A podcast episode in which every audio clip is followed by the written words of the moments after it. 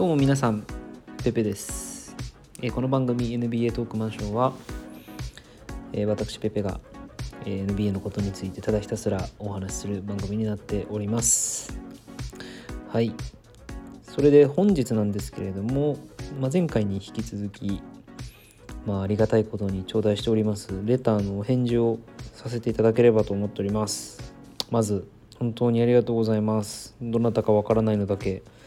非常に心苦しいのですがとても感謝をしております。はい。でどういったレターの内容なのかということをちょっと読んでいきたいんですがはい。まずいつも楽しく拝聴していますと。もうこの言葉をまさか人生でいただけるとは思ってなかったですね。うん、いやマジありがとうございます、えー、セブンティシクサーズのヘッドコーチにドック・リバースが就任しましたが彼の就任によってチームはどのように変化すると思いますか？またドック・リバスが指揮するチームはどのような選手の補強が必要だと思いますか？ペペさんのお考えを聞かせていただけると嬉しいです。よろしくお願いします。というもう前回に引き続き質問がもう素晴らしいですよね。もうリスナーの質が非常に高いっていうふうに思います。何様なんだっていう感じなんですけども本当にいやー本当素敵な質問だなと思いましてとてもありがたいなと思いました。はい。まあ、このご質問にあのぜひお答えしたいなお答えするというかあの自分なりの意見をですねお話しできればなと思うんですけどそうなんですよね。シクサーズのヘッドコーチに、えー、ドッグ・リバースが就任をしたと。でそもそもあれですよねまあ、割とまあ、いつクリッパーズのヘッドコーチ辞めるんだろうってずっと思っていて、うん、なんか引き際としては確かにまあもうここだよねっていうなんかこう、うん、そうだよねっていうものをまず感じましたね。で一方でシクサーズの方はあブレッド・ブラウンが本当にその Trust the Process というふうに言われている不遇の時代からずっと長くチームを率いてきてでやっとそのジョエル・エンビードやベンシモンズが揃い出してまあ、プレーオフに返り咲いてっていうところまでなんとか率いてやりきったっていうところでですね本当お疲れ様でしたっていうところなんですが、まあ、なんだかあんまり終わり方は良くなかったんじゃないかなとは思います。まあ、ただあんまり僕シクサーズのことは知らないので、まあ、単純にまずお疲れ様でしたっつう感じかなというところで、えー、リバースがクリッパーズのヘッドコーチを辞任する、えー、表明をしたその後もう本当にすぐぐらいですねシクサーズのヘッドコーチになることが決まりました。ということで今回のこのご質問に至っているということになります。はい、で、えー、今回の質問にお答えするにあたり、まあ、大きく2つですねまあドッグリバースが入ったことによる影響って、まあ、どんなもんなんだろうっていうところと結果的にどんな選手を補強したらいいんだろうかっていう話になるんですけどまずいやこれ難しいですねとっても。うん、本当に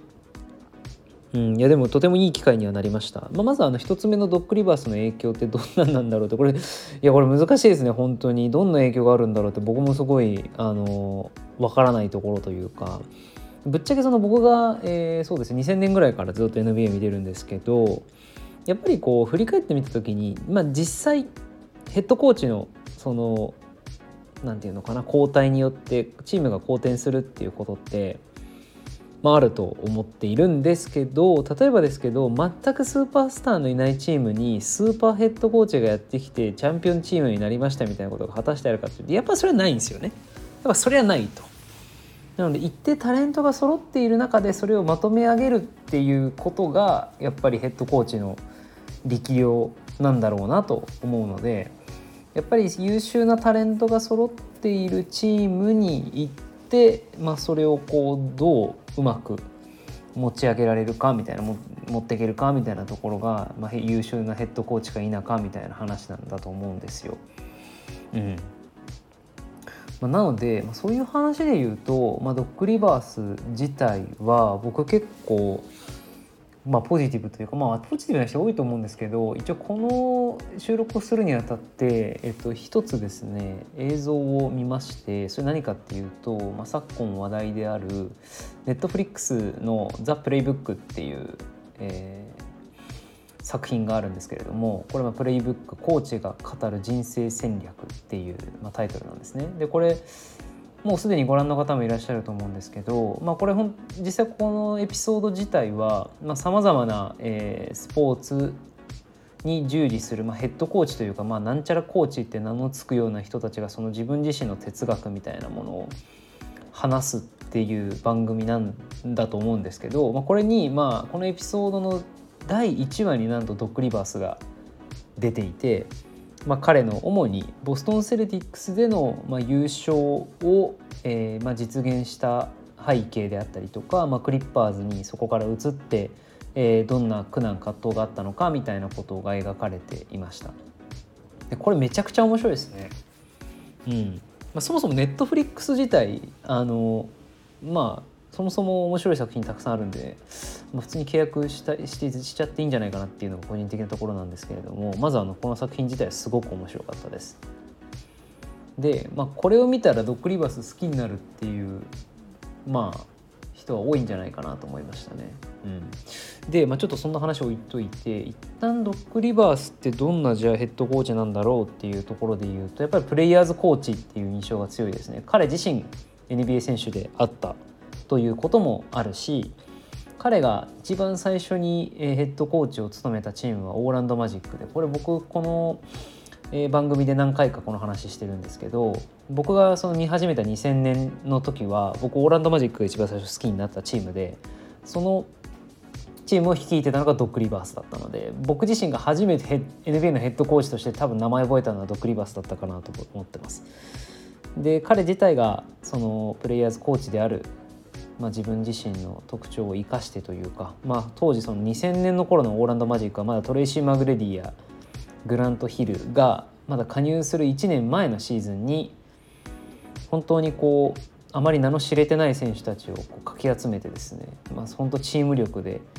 40勝40敗っていうところに持っていってそのシーズンの NBA 最優秀コーチ賞、まあ、ヘッドコーチ・オブ・ザ・イヤーみたいなところを受賞するっていうことになったっていうのが僕が一番最初にドッグリバースを見たきっかけだったのでなんかこう普通に砕けて言うとなんだろうなこうチームの雰囲気をとてもこういいムードにすることができるヘッドコーチなんだろうなとか、うん、なんかそういうイメージ持ってましたね。結構なんかディフェンスでハッスルするようなこうそういうチームカラーだったので当時のオーランド・マジックは、まあ、ダレル・アームストロングとかボア・ウトローとか、まあ、いた時ですね。はい。なのでまあ本当にこう何て言うのかな。とてもポジティブでエネルギッシュなチームに仕上げるのが得意そうな人っていうところだったのでなんかそんな印象を持ってみたんですけどあのもうちょっとこのままドッグリバースの話しちゃうと、まあ、実際そのプレイブックっていうネットフリックスの番組見てすごく印象的だったことがあってその、まあ、彼自体ボストン・セルティックスに移った時ってやっぱヘッドコーチとしてボストン・セルティックスのコーチを務めるっていうことってとてつもない重圧ですと。まあ本当に歴史的なフランチャイズだしもう合計16回当時優勝を果たしてる、まあ、超名門チームでただ一方でそのえー、16回の優勝っていうのは主に、まあ、80年代に、えー、実現されていてその後はもちろんご存知の通りマイケル・ジョーダンのシカゴ・ブルーズが王朝を築いていたという流れなので、まあ、もちろんその後はレイカーズとかっていうとこ来るんですけど、まあ、だいぶやっぱフランチャイズとしてもチャンピオンシップから遠のいている時代であったと。なんでやっぱりそれをこうその覇権をやっぱ戻すっていうボストンにもう一度チャンピオンリングをっていうやっぱ使命を背負ってボストン・セルティックスに移るわけですから、うん、まあ普通のフランチャイズだったら大体そのアリーナの上に掲げられてるバナーが大体ディビジョンで1番になったことだったりとか、うん、カンファレンスで1番になったこと。要するにイースタンカンファレンスチャンピオンとかアトランティックディビジョンチャンピオンみたいなバナーってあるじゃないですか。まあ、あれが貼ってあったりするらしいんですけどボストンにはそれが1個もないと。もう全部チャンピオンシップなんだと、まあ、それはそうですね。16回優勝してるフランチャイズなんてまあないわけですから。基本的にはうん。まあ、その他のカンファレンスファイナルチャンピオンみたいなのだけも含めちゃったら多分とんでもない数バナー貼らなきゃいけないことになるんでまあとてつもなく掲げられてるわけですね。優勝でしかもそれが結構だいぶ前になってると。まあ確かに屈辱的ですが。はい、っていうまあその重圧がかかる中でで、彼自身が2004年からボストン・セルティックスのヘッドコーチに招聘をされでそこから時を経て2008年にあのポール・ピアスとケビン・ガーネットとレイ・アレンを含めたビッグ3が結成されて、まあ、そこから優勝を果たすっていう流れまでのところだったんですけどなんかそのまず最初にポールとガーネットとアレンがこう3人揃った中でそのオフィスに彼らを呼んで、何を言ったかっていうともう本当にそのなんか自分がただただ、えー、シュートを打つというか自分の成績を上げるためだけにプレーするんだったら本当他に行ってくれっていう話をしたっていうことを言っていてでそこから彼がチームにこうずっとスローガンみたいな形で掲げて呼びかけてた言葉があるんですよ。でそれが「ウブントゥ」ウブンツっていうんですけどこれがすごく個人的には印象に残った言葉でしたね。まあなんかこの「ウブンツ」って言葉がこれどういう意味かっていうとこれなかなか英語であの一発で表現というか訳すことが難しい言葉の意味らしくてで実際にその作品の中でどういうふうに掲げられてたかっていうとまず「ウブンツ」っていうのは、まあ、人間関係における、まあ、概念というふうに言われていて、えっと、こう南アフリカでこう本当にその人民がまとまるためにある種こうスローガンとして1980年代に用いられたものらしいんですよ。なんで結構そういうなんていうのかなこうカルチャー的な背景がある言葉なんですけどこれどういう意味かっていうとえっとですね、まあ、人は他の人を通してはたあの初めてその人としてあることができるっていう、まあ、そういう話でまあ簡単に言うと「One for all」「All for one」みたいな多分そういう概念なんですよで多分それそれもぴったし当てはまってるかっていうと多分そうじゃないからすごい複雑なものであるっていうふうにもう再三繰り返されてたんですけど、まあ、それは哲学的ですよね。本当に一人はみんなのためにみんな一人のためにみたいな概念ですと。でなんか具体的なエピソードとして掲げられあの実際にドック・リバースが言ってたのが、まあ、ある時飛行機で移動する時にその移動する飛行機の中でドックリバースがハンバーガー食べてましたと。でそれを見たレイヤレンがドックとあの他のチームメンバーにハンバーガーないのってそれダメだよそれウブンツじゃないよって 言ったっていう話がなんか言われていてまあ本当それぐらいこうワンチームでえー、やっていくんだっていうこう思いを掲げてて、えー、それを実際に実践してくれるチームだったっていうふうに言っていてですね。なんかそういうカルチャーを作り上げられるってすごいなって思いました。でまあ実際その僕がそのストーリーを聞いてて感じたことで言うとまあそのセルティックスに来るまでのケビン・ガーネットとかレイ・アレンとかってどっちかっていうと俺が俺がっていうよりはもちろんそのフランチャイズを代表するプレイヤーではあるんですけれどもどちらかというとこう最後なかなか自分でグイって泥臭くいけないみたいな、うん、セルフィッシュになりきれない側面っていうのを持ったなんかこう少しスーパースターに何て言うのかななりきれてないっていうようなちょっとこう残念なあのポテンシャルのあるスターみたいなそんなやっぱりイメージが強かったんですよ、まあ、実際ケビン、まあ、KG も本当そうだったし。なんで逆にその最初のドッグリバースの呼びかけ自体っていうのはもともと KG とかレイヤレンからしたらまあそれはそうでしょっていう話だったと思うんですけど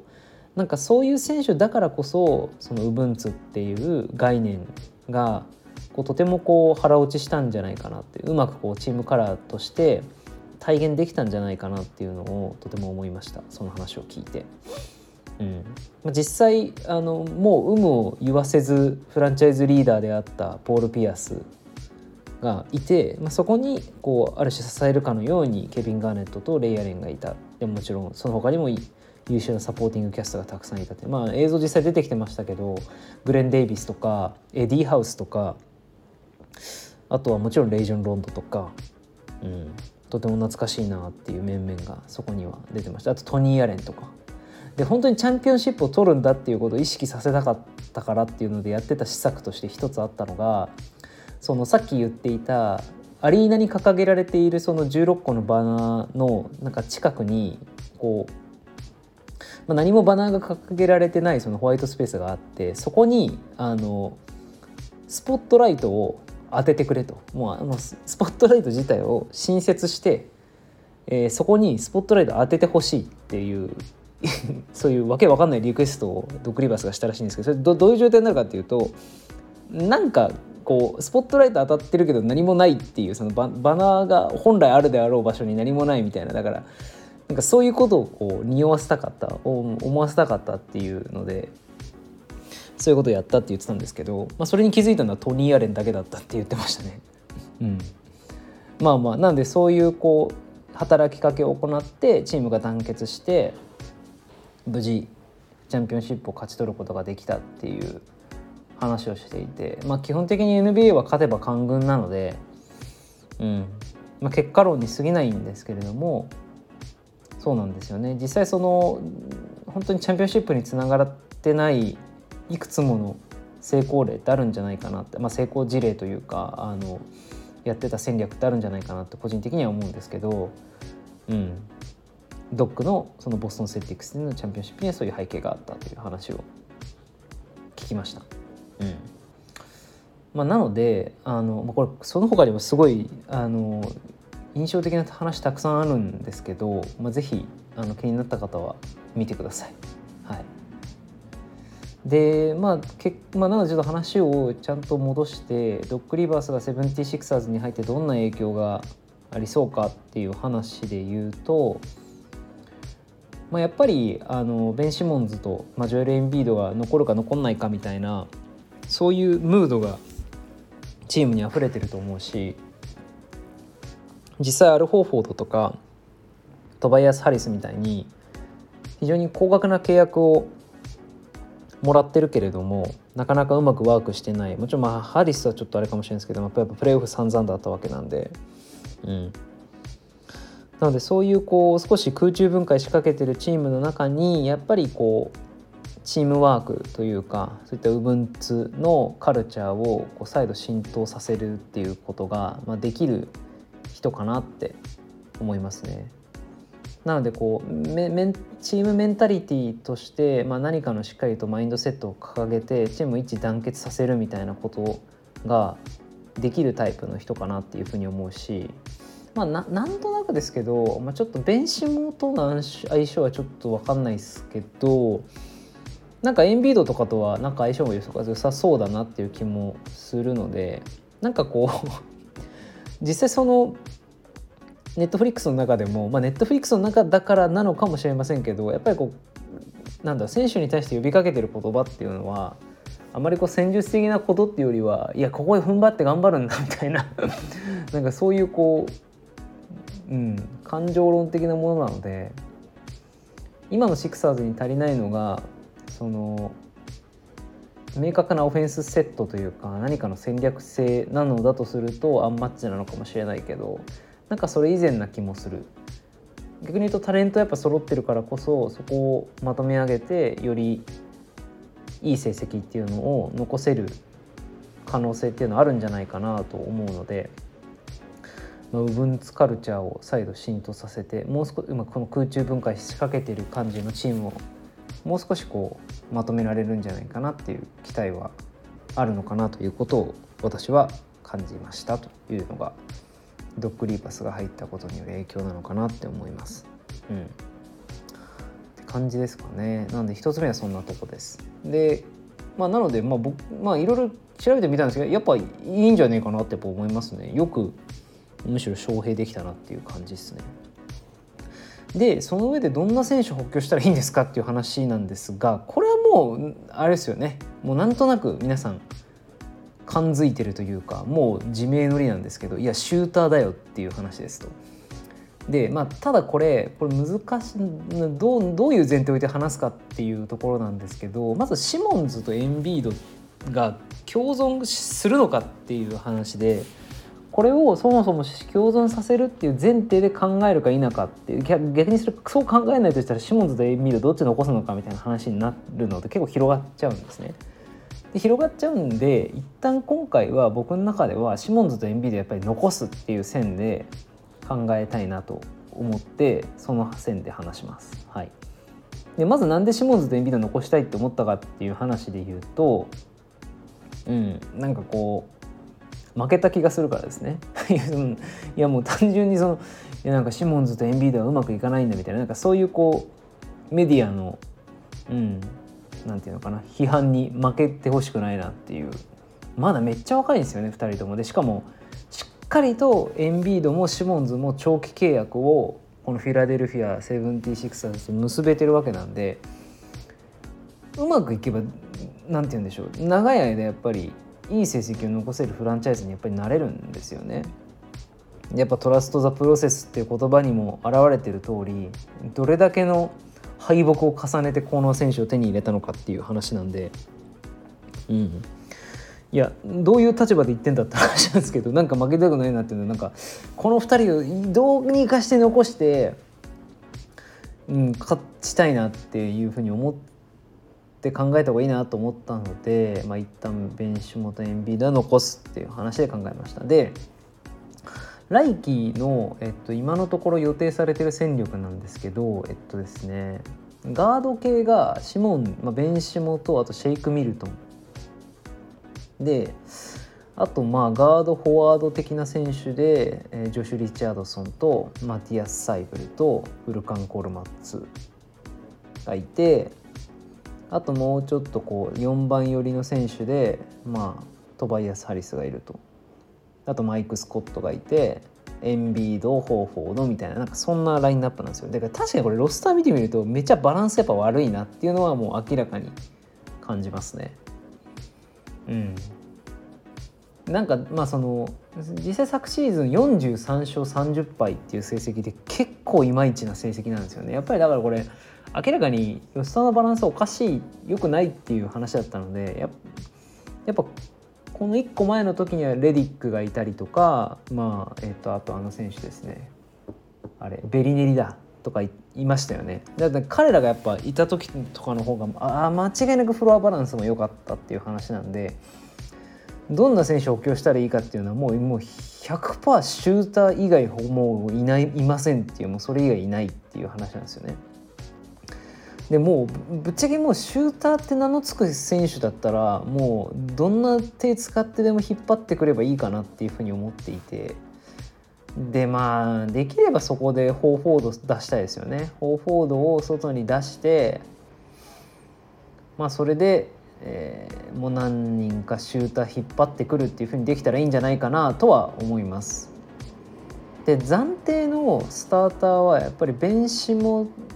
シェイク・ミルトンジョシュ・リチャードソントバヤス・ハリスジョエル・エンビードってだこのバランスだったらいいと思うんですよね。僕意外とこれだったら普通にいいんじゃないかなと思ってて。で、えー、ベンチにサイブルとコルマッツとうん。ってなるとやっぱホーフまあだからホーフォードが基本的にそのベンチの役割をがっつり受け入れてくれるんだったらいいなと思うんですけどなんか多分もうそうはいかない状況な気がするのでうんなんとかしてトレードで引っ張ってくるしかないかなっていうふうに思います。というのもえっとそのシモンズとエンビードとハリスとホーフォードにめちゃくちゃ金をぶっ込んでるんでもともと去年そのホーフォード入れてヤニスいるバックスに勝つぞおおって言ってもう金は一旦払うみたいな感じにしたわけなんでもうガチガチにタックスラインを超えているらしいですどうやら。なので FA で人取ってくるってなるともう本当にないらしいですねもうあのなんて言うんでしょうあの最低保証金額みたいな選手ぐらいしかあそうそうミニマムか再契約しかできないっていうふうに言ってるので、まあ、アレック・バークスが一応昨シーズンいて平均15点ぐらい取ってるんですけど彼と契約するかっつう話になるんですよね。個人的にはなんかぶっちゃけ微妙かなっていう気はします。うん。まあなんか彼はあれですよね。ルー・ウィリアムズとかジョーダン・クラクソンとか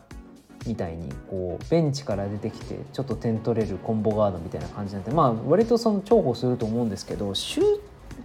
どうなんですかね？シューターって言っていいのかなっていう観点で言うとなんか個人的に違うなと思うのでちゃんとしたシューターを取ってほしいなとは思いますね。うん、そうなんですよ。なんで FA であのがっつり人取ろうと思うとミニマムしか再契約しかない。まだ再契約はもう FA じゃまあまあまあそっか、まあ、アレック・バックスぐらいなんでまあ再契約しかないらしいです。で、えっと、ドラフトはどうですかっていう話で言うと、えっと、一番高い順位で1巡目の21位なんですね。でここはちょっと面白そうでえっと何個かモックドラフトを見たんですがえー、っと一番有名どこで言うとノースカロライナのコール・アンソニーですね。で彼もシューターなのかって言われるとちょっと微妙なんですけど